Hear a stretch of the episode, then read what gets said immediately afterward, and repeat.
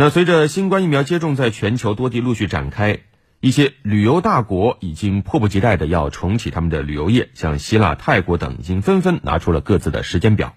你想要的就是希腊。希腊旅游部长塞奥哈里斯日前呢，以这句口号邀请国际游客今年到这个南欧国家度假。如果新冠疫情稳定下来，希望当局打算在五月十四号打开国门，以优厚的条件欢迎游客。塞奥哈里斯说，希腊将为三类游客打开大门：已经接种了新冠疫苗的，或已经产生抗体的，或者病毒测试结果为阴性的。根据希腊政府计划，和去年夏天一样，所有游客抵达希腊时还会接受新冠病毒随机检测。但是今年会采用快速检测的方式，游客将不必在指定酒店等候。与此同时，希腊政府正通过为热门旅游目的地岛屿全体居民接种疫苗的方式，在爱琴海岛屿还有艾奥尼亚海岛屿创建一些没有新冠的所谓安全岛，为迎接国际游客做好准备。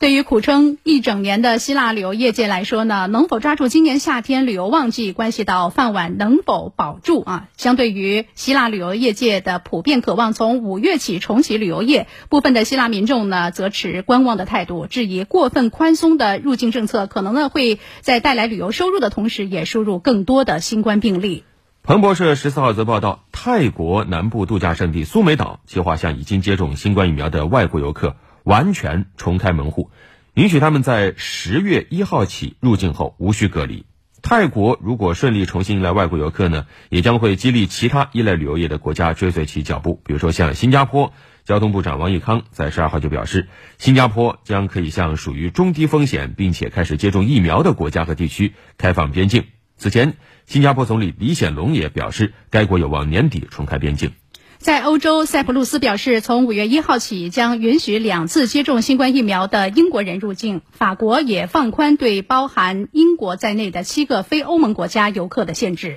美国财富杂志称，在被封锁了一年之后，世界各地的人们又敢于梦想出国旅行了。他们将新发放的新冠疫苗视为期待已久的自由入场券。